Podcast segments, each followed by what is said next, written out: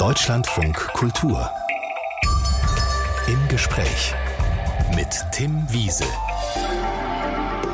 Guten Morgen. 3500 Seemeilen allein mit dem Segelboot über den Atlantik. Die hat mein Gast Boris Herrmann im letzten Monat erst hinter sich gebracht. Von Martinique nach Frankreich bei der Einhand-Transatlantik-Regatta Retour à la Base. Dieses Jahr will er wieder alleine die Welt umsegeln. Vorher wirft er aber Anker hier bei Im Gespräch. Moin nach Hamburg, von wo mir Boris Herrmann zugeschaltet ist. Ich grüße Sie aus Hamburg. Ja, erstmal herzlichen Glückwunsch, kann man jetzt ja noch sagen. Einen Monat später, Platz 4 bei der Retour à la Base. Neun Tage und 20 Stunden waren Sie im Dezember allein mit Ihrem Segelboot da auf dem Atlantik unterwegs. Eigentlich sind Sie ja viel längere Touren gewöhnt, haben auch schon ein paar Mal den Atlantik überquert. Hat das was von Routine? Zum Glück nie, denn es bleibt mit unvorhersehbaren äh, Faktoren eine, eine Unternehmung mit unvorhersehbaren Faktoren. Wir starten auf die hohe See mit den Naturgewalten dort konfrontiert und man kann auch für so eine Reise nie äh, die, das Wetter für die Dauer der gesamten Reise vorhersagen. Insofern wissen wir wirklich beim Start nie so ganz, was auf uns zukommt. Es gab ja auch, glaube ich, diesmal wieder so ein kleines technisches Problem. Wasser ist ins Boot gelaufen, ne? Ja, das mag man kaum öffentlich sagen. Das klingt äh, nach so einer lapidaren äh, Problematik, war es auch eigentlich. Das mangelte hier ein bisschen an meinen handwerklichen ähm, Konsequenz, dieses Problem wirklich zu beheben. Dazu hätte ich anhalten müssen. Das wollte ich natürlich im Wettkampf nicht.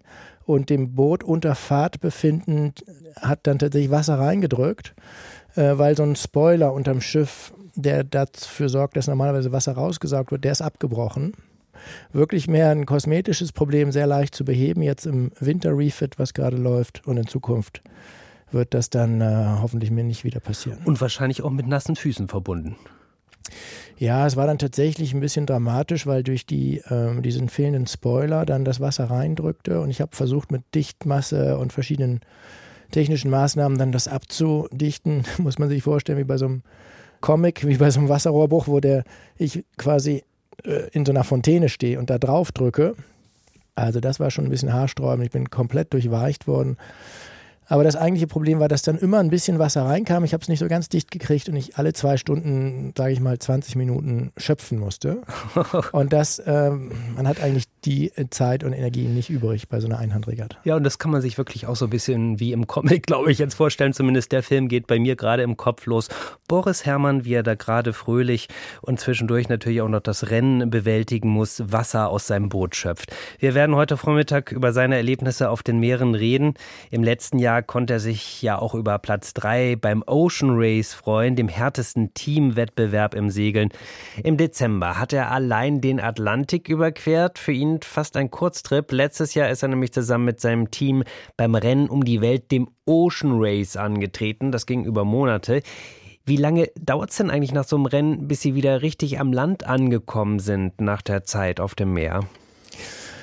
Ja, unsere verschiedenen Rennen und Einsätze haben ja alle ihre Eigenheiten. Jetzt bei dem eben genannten Ocean Race waren wir immer fünf äh, Leute an Bord und äh, verschiedenen Konstellationen in mehreren Etappen.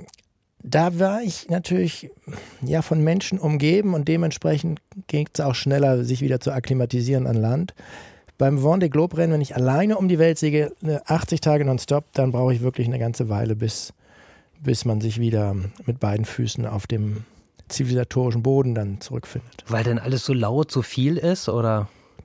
Also bei dem ähm, Vendée Globe alleine ist es natürlich auch eine unheimliche mentale Herausforderung, überhaupt die Zeit alleine zu bewältigen, die Herausforderung, die Intensität, die Lautstärke haben Sie erwähnt, die Schiffsbewegung, der Stress, aber auch natürlich alles, was dort ähm, zur Debatte steht, der ganze Wettkampf, die meteorologischen äh, Herausforderungen und naja, man muss eine ganze Menge Sachen managen. Das ist viel auf einmal und wenn man dann wiederkommt aus 80 Tagen Adrenalin und Einsamkeit, dann, ähm, dann ist man eigentlich ziemlich durch, ganz ehrlich gesagt. Und dann beim Ocean Race zu fünft an Bord, haben Sie ja gerade gesagt.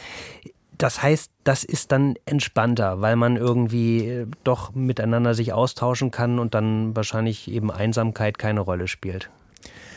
Ich vermute mal, dass es auch ein bisschen eine Typfrage ist. Für den totalen Eigenbrötler mag das Vendée Globe einfacher sein, als sich mit vier anderen zu einigen, wo man langsegelt.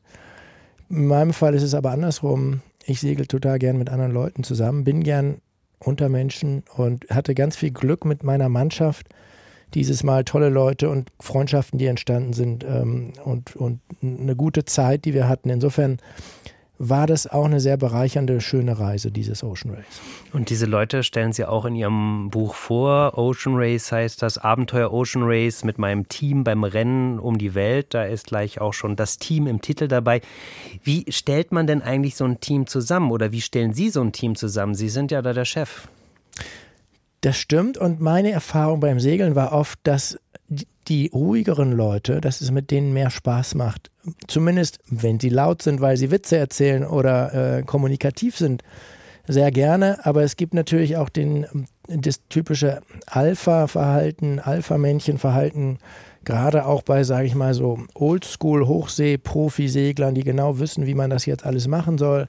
Solche Leute wollte ich eigentlich nicht so gerne in zentraler Rolle dabei haben. Solche Leute sind natürlich auch wichtig im Team. Erfahrung braucht man auch an Land dann vielleicht im Landteam, aber dort auf See wollte ich mich wirklich mit jungen, ehrgeizigen äh, und stilleren Charakteren umgeben und, und das hat sich auch total bewährt. Und woher wissen Sie das dann vorher, wie die so drauf sind? Veranstalten Sie dann Casting oder erstellen Sie Persönlichkeitsprofile? Tatsächlich. Also wir haben äh, auch ein Casting gemacht. Dazu haben wir zwei kleinere Boote gemietet äh, für verschiedene mm, äh, Rennen und, und Trainingsfahrten haben dort verschiedene Leute eingeladen und dann ist nachher äh, da bei dem Casting ähm, diese Mannschaftskonstellation rausgekommen. Nehmen Sie uns doch da mal mit an Bord, damit wir vielleicht auch so ein Gefühl bekommen, was das eigentlich für Sie und die Mitreisenden bedeutet. Also Ihr Boot haben wahrscheinlich viele schon mal im Video gesehen oder im Fernsehen gesehen, aber man bekommt da natürlich trotzdem keinen richtigen Eindruck von den Abmessungen, von der eigentlichen Größe. Wie eng geht es dazu? Ja, viele, die an Bord kommen und sich nicht so gut mit der Materie auskennen, ähm, die sagen, boah, ist das klein. Und dann lächeln wir immer und sagen, guck dir mal die anderen Boote an, die sind nämlich in wirklich klein. Unser Boot ist, hat die Besonderheit, dass es eigentlich viel mehr Platz hat als die anderen. Das hatte konstruktive Gründe und aber auch den Grund, dass wir ein Boot bauen wollten, wo einfach genug Platz ist für die Mannschaft und auch für mich alleine, wenn ich im im Vendée Globe dann das auf dem gleichen Boot ja dann alleine segelt. Also man kommt dort runter durch so eine zwei Treppenstufen auf jeder Seite rechts oder links und hat dann so äh, eine 1,90 Meter hohe Kabine, die 2,50 Meter lang ist und 3 Meter breit ist. Das heißt aber, eine Rückzugsmöglichkeit gibt es eigentlich nicht, auch wenn es jetzt vielleicht für ein Boot ein bisschen komfortabler ist als andere. Tatsächlich schon. Ich habe nämlich nicht alles verraten. Diese erste Kabine, wo man nach unten kommt, die ist weiß angemalt, hat Fenster, ist recht hell. Das ist sozusagen unser Arbeitsraum, wo wir auch die Winschen, Schoten und die ganzen Seile haben äh, und das Boot wirklich aktiv von dort segeln und auch rausgucken können. Und dann kann man von dort nach hinten gehen und hat dort eine dunkle Kabine, in der wir mehrere Kojen haben und einige Kojen sind so ein bisschen versteckt in Ecken, wo man sich wirklich auch so ein bisschen zurückziehen kann und dann dort für sich auch alleine ist. Natürlich jetzt nicht, wie man sich das vorstellt, eine Kabine mit Tür, sondern man muss hier so ein bisschen sich verwinden und über so, ein, so eine Röhre kriechen und kommt dann auf so eine Rohrkoje. Sonst ist da nichts, da ist nicht mal eine Lampe, da ist einfach nur diese Rohrkoje in so einer dunklen Ecke und da kann man dann hoffentlich ein bisschen schlafen. Und äh, viel Komfort ist natürlich sowieso nicht, auch was die Verpflegung betrifft. Ich glaube, da ist so Tütensuppe immer angesagt, ne? Ja, tatsächlich äh, wäre es einfach unhandlich, jetzt äh, einen Kartoffelschäler rauszuholen, weil dieses Boot, muss man sich vorstellen, bewegt sich recht stark. Im Hafen könnte man da vielleicht eine kleine Kochparty veranstalten, äh, auf zwei Campinggaskochern, wenn man will. Äh, aber auf See bewegt es sich einfach viel zu doll, um jetzt so zu kochen, wie man das von Land aus kennt. Deswegen ist alles Essen fertig, verpackt gefriergetrocknet zur Hälfte, die andere Hälfte ist ähm, appetisiert, ist sozusagen haltbar gemacht und eingeschweißt. Und deswegen muss man es nur erwärmen, aufmachen und essen und hat einfach als Küchenzubehör nur einen einzigen Löffel pro Person, fünf Löffel. Okay. Aber ich meine, Sie sagen, es gibt diese Rückzugsmöglichkeit, äh, jetzt nicht viel Komfort, Essen auch so ein bisschen eingeschränkt.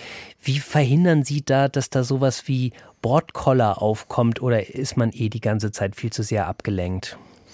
Wir haben eine ganz feste Struktur äh, von der, vom zeitlichen Ablauf, von den Aufgaben, von den Verantwortungen. Und das führt zu einer Zufriedenheit, glaube ich. Ähm, vielleicht kann man das auch verallgemeinern fürs Leben, aber wir haben es auf jeden Fall an Bord. Eine ganz feste Struktur, jedem ist klar, was wird wann von ihm erwartet. Also wir sind vier Stunden aktiv und vier Stunden äh, im Erholungsmodus. Das heißt nicht, dass man dann vier Stunden schläft, immer, sondern man versucht so viel wie möglich zu schlafen, aber man ist vielleicht auch in der Zeit dann damit beschäftigt, sich das Essen zuzubereiten, zu essen äh, oder mitzuhelfen, wenn die anderen doch nochmal Hilfe brauchen. Wenn ein Segel äh, gewechselt wird, dann sind alle aktiv, alle fünf. Ansonsten äh, äh versucht man dort ein Auge zuzukriegen in der Koje und äh, liegt dort relativ viel. Schläft auch mal, aber die Qualität des Schlafs ist natürlich sehr schlecht wegen dieser starken Bootsbewegung und des Lärms. Boris Herrmann. Und bei diesem Rennen um die Welt gab es einige Ausnahmesituationen, die er mit seiner Crew meistern musste. In seinem Buch Abenteuer Ocean Race berichtet Boris Herrmann von den besonderen Erlebnissen bei dem Wettrennen über die Weltmeere. Da gab es auch einige brenzlige Situationen zu bestehen. Zum Beispiel, als am Südpolarmeer der Mast plötzlich einen Riss hatte. Wie kam es denn dazu? Ein Teil ist gebrochen, ein Metallteil im Mast, was das Segel hält. Und damit ist dann das Segel runtergefallen und ist aber nach, immer noch fest an seinem Pfahl. Das ist der Fachbegriff für das Seil, mit dem man das Segel hochzieht. Und äh, das hat dann den Mast äh, aufgeschlitzt auf ungefähr 30 Zentimeter vertikaler Länge. Vor allen Dingen, ich kann das jetzt so entspannt erzählen, aber Südpolarmeer, das heißt ja eigentlich irgendwo im Nirgendwo. Wie gefährlich war dann die Situation? Also war keine unmittelbare Gefahr für uns. Was schwierig abzuwägen war, wir waren jetzt ungefähr eine Woche von Kapstadt entfernt und eine halbe Weltumsegelung vom Ziel. Äh, wir lagen zu dem Zeitpunkt auch in einer Flaute. Insofern war sozusagen keine unmittelbare Gefahr, dass gleich der Mast von oben kommt. Aber eine schon prekäre Situation für uns, weil wir entscheiden mussten, was wir jetzt machen. Der Weg nach vorne, der vorgesehene Weg, führt einmal komplett rund um die Antarktis, rund Kap Horn, halb an Südamerika hoch, bis nach Brasilien das ist die Route dieser Etappe gewesen, Etappe 3 im Ocean Race, die vor uns lag. Die längste Route jemals, wirklich länger als eine halbe Weltumsegelung. Und dort mit einem beschädigten Mast zu starten, durch die entlegensten und wildesten Seegebiete des Planeten zu segeln, das war natürlich im ersten Moment eine undenkbare Konstellation. Ja, ich kann mir vorstellen, da ist ja auch irgendwie so dieses Gefühl des Ausgeliefertseins, oder? Wenn man da tatsächlich so ganz allein auf sich gestellt ist. Also wir sind äh, ganz toll unterstützt von Ingenieuren und ganz kompetenten Leuten an Land, die dann sofort einen Notfallplan aufgebaut haben. Das ist auch in dem Buch ganz ausführlich beschrieben. Äh, so eine Art Apollo-Mission, wie so eine Rettungsmission von außen, wo dann die Berechnungen anstellen, welche Art von Reparatur wir idealerweise durchführen mit den hm, Klebstoffen und Carbonfasern, die wir an Bord äh, haben. Und dann wurde, das hat fast 24 äh, Stunden gedauert, wurde am nächsten Tag nach äh, Berechnungen über Nacht und Simulationen und wirklich ziemlichem Hightech-Zeug, was da gemacht wird, haben wir dann einen exakten Bauplan am nächsten Tag bekommen. Und insgesamt hat es, glaube ich, dann zwei Tage gedauert, bis Sie dann wieder weiterfahren konnten mit der Geschwindigkeit, die Sie da so gewohnt sind. Mit der Folge, dass Sie ja auch 700 Kilometer hinter dem ersten zurücklagen. Wie haben Sie sich da motiviert, dann das Rennen nicht abzubrechen und zu sagen, ach komm, jetzt, das äh, ist eh aussichtslos? Ja, das wäre deutlich schwieriger gewesen, sich zu motivieren, wenn die Etappe, sage ich mal, kürzer gewesen wäre, wenn, äh, wenn es kein Rennen um die Welt gewesen wäre, sondern ein Rennen rund Europa. Dann hätte man hier ja das Gefühl gehabt, okay, wir sind raus, äh, keine Chance mehr. Aber es ist auch nicht so viel, was man verliert. Hier war wirklich, stand alles auf dem Spiel. Der Sinn und Zweck dieser ganzen Reise, die Königsetappe, auch ein bisschen unsere Existenzberechtigung, äh, sage ich mal, hier überhaupt lang zu segeln, war auch dieses Schiff zu testen für die dann jetzt im Winter anstehende Vendée Globe. Und das waren alles genug Gründe, um hier nicht so leichtfertig das Handtuch zu werfen. Ja, aber ich meine trotzdem, Sie haben, wir haben ja eben vom Team gesprochen, man hängt da eben zu fünf. Wenn da schon einer dann schlecht gelaunt ist und sagt, okay, das können wir jetzt einfach äh, sein lassen, dann äh, hat sich das ja wahrscheinlich stimmungstechnisch schon dann halb erledigt, oder? Ich war zum Glück mit einem ganz tollen Team umgeben. Und vielleicht so fast das schwächste Glied will ich nicht sagen. Auf mir lastet ja zumindest auch die Verantwortung, dort hier auch nicht leichtfertig mit einem angeknacksten Mast meine Mannschaft in die entlegensten, entlegensten Seegebiete der Welt zu führen und dort möglicherweise dann einen Mastbruch zu riskieren. Äh, also für mich war das natürlich besonders schwierig, aber der Rest der Mannschaft hat mich einfach fantastisch unterstützt und gesagt, wenn du weiter segeln willst, äh, machen wir das, wir stehen da voll hinter, wir versuchen die Reparatur. Und die hatten sogar gute Laune. äh, äh, natürlich sehr ernst, ernste Minen und ernste Gesichter. Äh, die Szenen sind mir noch gut vor Augen, aber dann hat das Team nicht einen Moment gezögert, mit voller Energie und Elan das dann diese Reparatur anzugehen. Aber interessant, dass Sie beschreiben, äh, dass das Team im Prinzip Sie da mitgezogen hat mit der guten Laune. Eigentlich hätte ich mir jetzt vorgestellt, Sie sind da der Hauptmotivator und treiben die anderen die ganze Zeit an. Das ist zum Glück nicht so. Ein gutes Team, glaube ich, braucht man nicht anzutreiben. Die sollten, die muss man vielleicht manchmal auch zügeln das Boot nicht zu sehr zu belasten, vorsichtig zu segeln, im richtigen Moment anzugreifen. Und so haben wir auch ein schönes Gleichgewicht gehabt zwischen dem sehr ehrgeizigen Will und meiner vielleicht etwas bremsenden, manchmal auch bremsenden Art, haben wir da einen sehr schönen Kompromiss gefunden und dann sind dann auch sicher und erfolgreich ins Ziel dieser Etappe gesegelt am Ende. Und Sie haben ja auch später noch einen neuen Geschwindigkeitsweltrekord aufgestellt. Das heißt, wie schnell sind Sie dann unterwegs gewesen? 26 Knoten, aber nageln Sie mich jetzt nicht darauf fest, das können auch etwas weniger gewesen sein. Äh, man muss das umrechnen in kmh, fast das Doppelte. Also wir sind hier fast mit 50 kmh unterwegs auf dem Meer. Das ist schon ziemlich schnell, wenn man sich vorstellt, dass ja überall so kleine Schlaglöcher sind, ein Meter tief mindestens, sage ich mal. Und äh, da hatten wir dann äh, also das besondere, die besondere Konstellation, dass der Wind, die Windrichtung und die Wellenverhältnisse für 24 Stunden optimal waren und sich auch nicht geändert haben. Wir also keinen Segelwechsel machen mussten, nicht bremsen, nicht anhalten, äh, keine Manöver und einfach Vollgas weiterfahren konnten für 24 Stunden. Das ist sicherlich vielleicht einmalig im Seglerleben, historisch einmalig, solche Bedingungen auf dem Nordatlantik. Man muss sich vorstellen, wir haben ja 650 Meilen fast gesegelt, äh, 643 genau genommen. Äh, das sind 1200 Kilometer, also einmal quer durch Deutschland. Ein, so ein riesiges Gebiet mit gleichmäßigem Wind und gleichmäßigen Wellenverhältnissen gibt es sehr selten. Und Schlaglöcher sind also diese Wellentäler, in die Sie dann reinbrettern. Das wollte ich so, so sagen, genau, ja.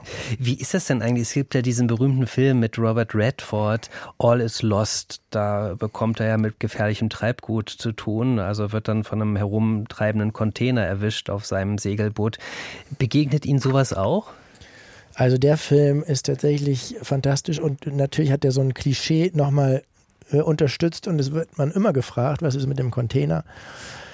Äh, ich glaube, die meisten, wir haben ja auch äh, mit Containerreedereien zu tun, die unsere Partner sind und uns unterstützen. Und auch daher wissen wir sozusagen, dass viele der Container, wenn sie da mal verloren gehen, dann auch ziemlich schnell untergehen. Und äh, die Wahrscheinlichkeit einer Kollision mit dem Container ist wirklich verschwindend gering. Aber wir haben, sage ich mal, vor der amerikanischen Küste, als wir zur Etappe 5 gestartet sind in Newport, da habe ich so in der Abenddämmerung einen riesigen Baumstamm gesehen, an dem wir 20 Meter vorbeigesegelt sind. Oh. Das hätte das Schiff stark beschädigt. Und es gibt ja trotzdem auch immer wieder Situationen, also Ihr weibliches Crewmitglied hat sich auch verletzt. Ähm, dieses immer wieder reagieren zu müssen und ich habe vorhin gesagt, vielleicht auch manchmal so ein bisschen ausgeliefert sein, auch wenn Sie natürlich diese Crew im Hintergrund haben, mit der Sie immer verbunden sind. Was reizt Sie daran? Also ich glaube auch die Intensität, die Kameraderie, das in der Natur sein. Ich liebe auch natürlich das Segeln und äh, der, den Wettkampf. Die, diese Boote finde ich faszinierend mit ihren Hydrofoils, mit der ganzen modernen Technik. Das ist ja für uns wie ein tägliches Weihnachten. Wir haben hier das fantastischste Sportgerät, was wir uns vorstellen können. Und es wird an nichts gespart. Wir haben ein großes Team, was sich um alles kümmert. Also besser geht es nicht aus der Sicht des Segelbegeisterten kommt schon viel Faszination zusammen und die, die wird auch nicht alt, jetzt auch nach der sechsten Weltumsegelung. Mein Gast Boris Herrmann ist der wahrscheinlich bekannteste deutsche Segler und angeblich war er bereits als Säugling auf dem Segelboot unterwegs. Können Sie das bestätigen? Na, es gibt Fotos davon. Also das, äh, das sollte als Beweismittel reichen. Ändern kann ich mich nicht, aber einige Gesch Familiengeschichten und die Fotos, an die kann ich mich gut erinnern. Das heißt, Ihre Eltern waren auch schon super segelaffin? Ja, genau. der großen Unterschied zu mir, was sich dann nachher anders ergeben hat, ist, dass ich diesen Fable auch fürs Rennsegeln, fürs Regattasegeln ähm, entdeckt habe. Mit 16 war das. Im Segelverein am Zwischenaner Meer gab es den Trainer und die Jugendgruppe und das Trainingsboot dort. Und dort konnten wir dann also die Faszination Regattasegeln entdecken. Und damit hatten meine Eltern nichts zu tun. Das haben sie immer ein bisschen belächelt. Okay, also haben Sie sich dann doch schon irgendwie ein bisschen emanzipiert quasi von Ihren Eltern, weil normalerweise ist es ja nicht unbedingt so, dass man sich für die gleichen Dinge begeistert wie die Eltern. Ja, tatsächlich war das eine ganz schöne Fügung, glaube ich, rückblickend. Also, dass ich mich gar nicht so sehr emanzipieren musste. Ich habe wirklich mein eigenes Ding entdecken können mit diesem Rennsegeln. Das war komplett meine Geschichte. Mein Vater hat sich darüber mokiert und gesagt, Segeln macht man doch, um da gemütlich lang zu schippern und frei zu sein und nicht sich in das Korsett eines Rennablaufs und um Bojen segeln und dieses Ganze, äh, sich da einfügen zu lassen. Und als Kind äh, wiederum hatte ich halt auch das Segeln mit dieser entsprechenden Lässigkeit erlebt, wo man dann auf der Sandbank spielt, Trockenfeld in der Nordsee und äh, auch Kinderspielzeug und Fahrrad mit an Bord ist. Und es ist wie ein großer Abenteuerurlaub äh, für mich war und das natürlich für so ein, für mich als Kind eine schöne Erfahrung gewesen. War denn dann eigentlich auch schon relativ früh klar, dass Sie mal Profi werden wollen? Also ich hatte auch mal eine Phase, da habe ich mich für Mountainbiken fasziniert und immer diese Zeitschriften gelesen und an meinem Fahrrad rumgeschraubt und gesagt, ich möchte jetzt mal Profi-Mountainbiker werden. Das war vielleicht mit 14 oder so. Da hat mein, äh, meine Eltern schon äh, sehr gelächelt ähm, und beim Segeln umso mehr. Mein Vater hat mir dann gesagt, dass ich ruhig erstmal studieren soll und das sicherlich nicht bereuen würde. Das habe ich dann auch ein bisschen knurrend angefangen und tatsächlich nicht bereut. Und nach dem Studium auch ein paar normale Bewerbungen abgeschickt und einfach abgewartet, was sozusagen früher klappt, ein Segelprojekt auf die Beine zu stellen oder meine Bewerbung. Und es ging dann los mit dem Segelprojekt. Und natürlich war bestimmt zehn Jahre nicht klar, dass ich Profisegler werde, sondern es war mehr so eine, so ein sich durchhangeln von Projekt zu Projekt und von, von, von nächsten, zu dem nächsten Schritt jeweils. Und ähm, erst im Rückblick kann ich dann irgendwann sagen, fing eigentlich mein Leben an, in geordneten Bahnen als Profi-Segler zu verlaufen. Und das ist ja auch nicht so, man kauft sich eben mal einen Tennisschläger oder so, da gehört ja schon einiges an Ausrüstung dazu. Wobei Sie ja auch schon als 19-Jähriger das erste Mal den Atlantik überquert haben, als jüngster Segler einer Regatta von Frankreich nach Brasilien. Mit 19, mit was für Gefühlen sind Sie das damals angegangen? Mit einer großen, mit einem großen Respekt, einer großen Faszination für das erste Mal auf dem Atlantik segeln. Ich kannte nur die Nordsee und die Ostsee, hatte dann parallel zu meinem Zivildienst dieses Projekt vorbereitet, Sponsoren gesucht. Äh, meine Mutter hat mir Geld geliehen für das Boot. Und äh, dann war ich das erste Mal auf dem Atlantik, habe das erste Mal Delfine gesehen, war das erste Mal alleine segeln. Das war einfach ein, ein Riesenabenteuer. Vor allen Dingen, ich meine, dieses Selbstbewusstsein, wie haben Sie das schon aufgebaut, dass Sie sich das zugetraut haben? Ich war mir nicht sicher. Ich hatte auch eine große Unsicherheit in mir und habe mich ein bisschen getestet. Ich habe dann gesagt, ich gehe jeden Tag morgens joggen. Und dann habe ich so ein bisschen das Gefühl gehabt, wenn ich das nicht schaffe, dann werde ich diese viel größere Herausforderung allein über den Atlantik zu segeln in einem Rennen der bin ich dann nicht würdig, wenn ich es nicht schaffe, wenigstens jeden Morgen joggen zu gehen. Und das war die, eine der sportlichsten Zeiten in meinem Leben. Bei allen Wettern in den Kieler, äh, im Kieler Umland morgens äh, joggen zu gehen. Und dann hat es auch sogar schon auf Platz 11 gereicht von 84 Teilnehmern, dann schließlich bei der Regatta. Sie haben gerade erzählt, Ihr Vater hat Sie da so ein bisschen ins Studium reingequatscht, um das mal ein bisschen flapsig auszudrücken. Sie haben Ökonomie studiert, Schwerpunkt Nachhaltigkeit. Warum haben Sie sich für den Studiengang dann entschieden? Ja, ich hatte von ähm, politischen Haushalt her ähm, äh, ein Interesse mitbekommen an Politik, an gesellschaftlichen Zusammenhängen, historischen und gesellschaftlichen und auch wirtschaftspolitischen Themen. Gar nicht so sehr an jetzt ex, explizit BWL-Themen, aber in Bremen war halt die Möglichkeit, so eine Kombination zu studieren. Auch ganz praktisch gesehen war mein Abi nicht so toll, dass ich jetzt in Hamburg hätte VWL, äh, da hätte ich mich erstmal auf eine Warteliste setzen müssen. Das war auch noch so ein ganz praktischer Grund, nach Bremen zu gehen. Und bin ganz froh, dass ich auch nicht so ein klassisches BWL-Studium, sage ich mal, gemacht habe oder klassisches VWL-Studium, denn ich glaube, da, äh, da war ich schon ganz gut aufgehoben in Bremen. Das mit der Nachhaltigkeit, das äh, beschäftigt Sie ja auch weiter. Sie ähm, beschäftigen sich sehr stark mit dem Klimawandel, also dessen Spuren begegnen Ihnen ja wahrscheinlich auch auf Ihren Fahrten über die Meere. Was, was für Beobachtungen machen Sie da? Ja, also die plakativste Beobachtung ist wirklich die einer Seereise durch die Nordostpassage. Das ist ein Seeweg, der nördlich um, um Russland und Asien führt und einem ermöglicht jetzt sozusagen von der, vom Nordatlantik in den Nordpazifik zu, zu, zu segeln, zu fahren. Und das war immer eine der großen Abenteuerherausforderungen der Menschheit. Ähm, schon vor 200 Jahren gab es Expeditionen und der deutsche Abenteurer Arvid Fuchs hat sich viele Jahrzehnte daran abgearbeitet, das dann irgendwann mal unter größten Schwierigkeiten geschafft, dort durchs Eis zu kommen. Und ich war Teil einer Rekordsegelfahrt dort durchs Eis auf einem Renntrimaran, also eben nicht durchs Eis. Wir haben dort fast kein Eis gesehen. Äh, in einer Region, wo eigentlich äh, normalerweise kein Segeln möglich ist, mhm. sind wir fantastisch schnell langgesegelt und das war einfach eine unglaubliche, äh, ernüchternde, äh, beeindruckende Szenerie bis zum Horizont. Meer, Landschaft, Ozean für Tage, für 18 Tage und dort müsste eigentlich Eis sein, dort ist aber nichts. Ja, erschreckend. Sie haben ja auch eine Stiftung gegründet, wollen etwas dem Klimawandel entgegensetzen und zwar pflanzen Sie Mangrovenwälder. Was ist das für ein Projekt?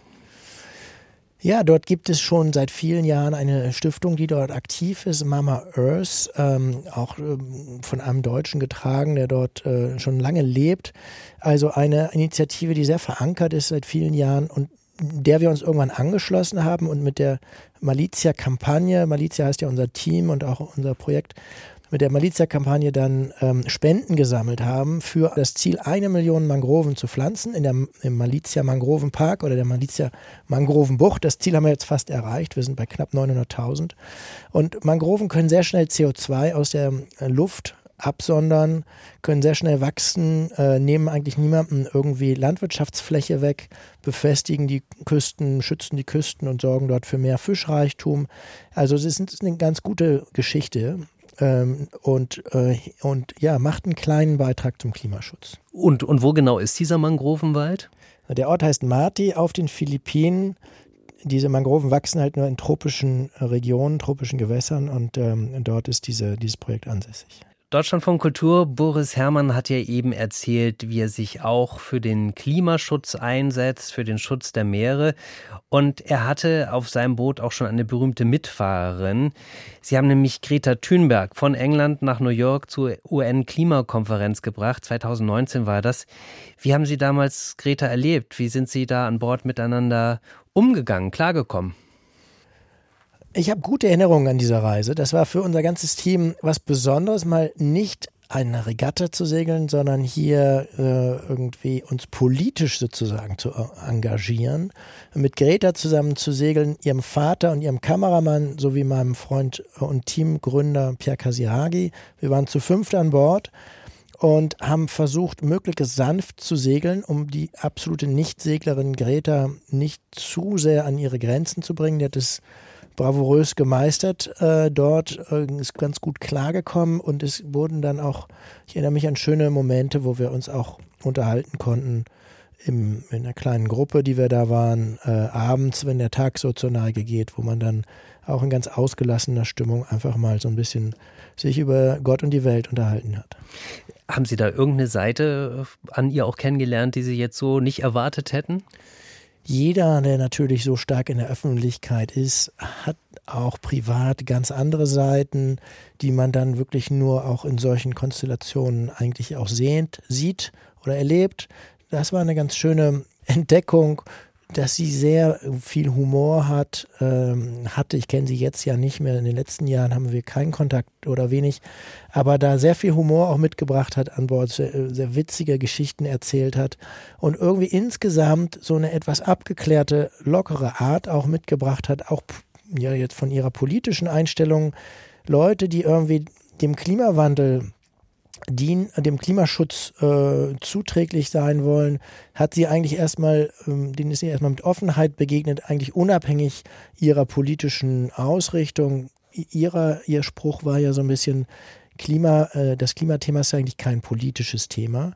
Unite behind the science war ihr Spruch, den sie auch aufs Boot geschrieben hat. Also eigentlich hat sie dann ja in, in den USA angekommen, Obama getroffen, Arnold Schwarzenegger, Cortez, so eine linke Politikerin und alle möglichen verschiedenen Leute, die sich irgendwie in dem Klimathema äh, engagiert haben. Damals gab es ja dann auch so ein bisschen Aufregung, weil Journalistinnen und Journalisten die Klimabilanz des Trips ausgerechnet haben und irgendwie zu dem Ergebnis gekommen sind, ja, so ein Flug nach New York wäre eigentlich äh, klimafreundlicher gewesen, weil sie eben ihre Crewmitglieder in die USA fliegen mussten, um das Boot wieder zurückzusegeln. Sie haben das dann zwar auch kompensiert. Hat Sie diese Kritik geärgert? Nee, die hat mich herausgefordert, finde ich auch äh, ganz spannend eigentlich, wie sich das auch verändert. Also es gibt, ähm, Luisa Neubauer hat neulich hier äh, so einen ganz tollen Vortrag gehalten, wie ich finde. Da, wenn ich das so salopp wiedergeben darf, ging es vielleicht so ein bisschen in die Richtung, äh, äh, kritisiert nicht eure Eltern für den Flug in den Urlaub, sondern guckt eigentlich, was ihr mit eurer Arbeit macht, jeden Tag, wenn ihr zur Arbeit läuft. Wie was hat es da für einen äh, Impact und sind eigentlich eure Arbeitgeber aktiv? Und wenn ich das auf unsere Zeit, unsere Aktion übertrage, das war natürlich eine professionelle politische Kampagne, die eine riesige Öffentlichkeitswirkung hatte und ähm, wo es nicht darum ging, äh, jetzt auf den einzelnen Flug den jetzt äh, abzurechnen oder aufzuwiegen, sondern es war eine große, erfolgreiche weltweit politische Kampagne natürlich Greta selber ist aus symbolischer und aus Überzeugung heraus wirklich klimaneutral gereist. Mit dem Zug nach England, dann mit uns mit dem Boot, wo wir kein Diesel verbraucht haben, mit einem Elektroboot äh, beim Anlegen geholfen haben und sie ist dort vom Steg gestiegen und hat dann ihre US-Reise mit Zügen und Elektroautos fortgesetzt und ist wieder zurückgesegelt. Äh, und eine symbolische Reise, die natürlich auch zeigt, wie unmöglich und schwierig es ist für den normalen Menschen, äh, klimaneutral zu reisen. Gleichzeitig sind dort in, in New York bei der Ankunft viele hundert Journalisten gewesen. Allein aus Asien, aus Südamerika waren hunderte von Journalisten, die natürlich alle mit dem Flugzeug kommen. Also wenn man das jetzt alles Greta in Rechnung stellen würde für ihre Reise, würde man, glaube ich, äh, sehr zu Unrecht argumentieren. Hm. Wenn wir jetzt nochmal auf Ihre sportlichen Aktivitäten gucken, in diesem Jahr sind Sie dann wieder mit Ihrem Boot ganz allein unterwegs, nehmen wieder an der Vendée Globe teil, segeln um die Welt. Gibt es da etwas, was Sie dieses Mal anders machen wollen?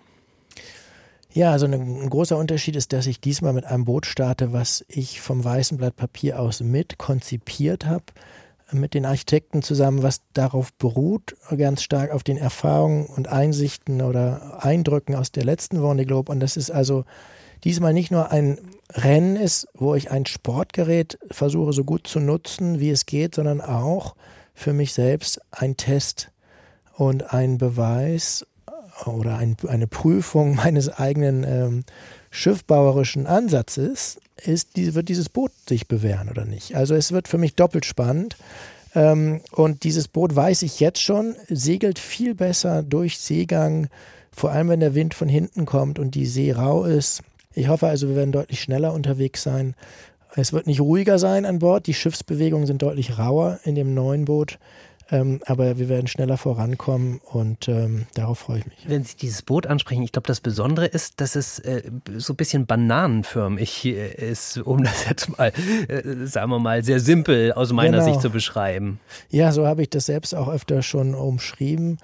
Äh, einfach runder und das mag banal wirken für den Zuhörer oder die Zuhörerin, aber die Yachtarchitektur äh, hat zu sehr, sehr flachen Schiffen geführt und es ist auch immer noch bei vielen so, weil wir natürlich ganz viel im Computer versuchen zu berechnen, zu simulieren und diese, diese Modelle nie perfekt äh, die Wirklichkeit abbilden und zu sehr, sehr flachen Schiffen führen. Und dort den richtigen Kompromiss zu finden, das ist unser großer, großes Thema in dieser, in dieser Segelwelt. Wie, wie bauen wir wirklich diese Schiffe? Das kann man noch nicht endgültig oder das wird man auch nie 100% exakt ausrechnen können, weil einfach so viele Parameter äh, Wellenfrequenz, Wellenform, verschiedene Wellen, die sich überlagern. Das spielt alles eine Rolle dafür, wie schnell dieses Boot dann am Ende segelt. Und das können wir nicht komplett in Computermodellen ab abbilden. Sie haben ja vorhin selber schon beschrieben, was für ein Riesenaufwand das ist. Und jetzt dieses Boot da zu entwerfen, wie teuer ist das? Ja, so ein Boot kostet ein paar Millionen, die ganze Kampagne natürlich auch. Ähm, da sind auch eine ganze Menge Leute beschäftigt, angestellt, die kümmern sich darum. Also wir sind eine kleine Firma, Start-up-Charakter kann man sagen, gut unterstützt von namhaften großen Unternehmen und können deswegen dank dieser starken, guten Unterstützung auch ganz vorne mitspielen und müssen jetzt uns sozusagen nicht in den Schatten stellen hinter den anderen großen Teams, die dort in Frankreich agieren. Wofür würden Sie sagen, lohnt sich denn dieser Aufwand? Also um es ganz einfach zu sagen, ich lasse mich gern dafür äh, widersprechen, aber ein Wissenschaftler hat mir gesagt, äh, diese, ganz, dieser ganze Aufwand würde sich schon allein nur für die Messdaten lohnen, die wir mit zurückbringen. Wir haben ein Labor an Bord, was äh, permanent ähm, das Seewasser durch den Kiel oder Seewasser reinzieht, analysiert und ähm, wir damit eine Messreihe mitbringen, einmal ganz um die Erde und vor allem durch die äh, ja, unkartografierten Südmeere wo wir dann mit sehr genauen Daten zu dem CO2-Gehalt des Ozeans äh, zum Beispiel äh, zurückkommen. Dies, Daten, die es sonst so nicht in der Form gibt ähm, und die äh, sehr, sehr wertvoll sind für die äh, Klimawissenschaften und für das Verständnis des Klimawandels auch. Extremsegler Boris Herrmann hat uns heute Vormittag von seinen Erlebnissen auf den Meeren erzählt, von der besonderen Faszination seines Sports. Nun sind Sie ja auch immer sehr viele Tage mit Ihrem Boot unterwegs.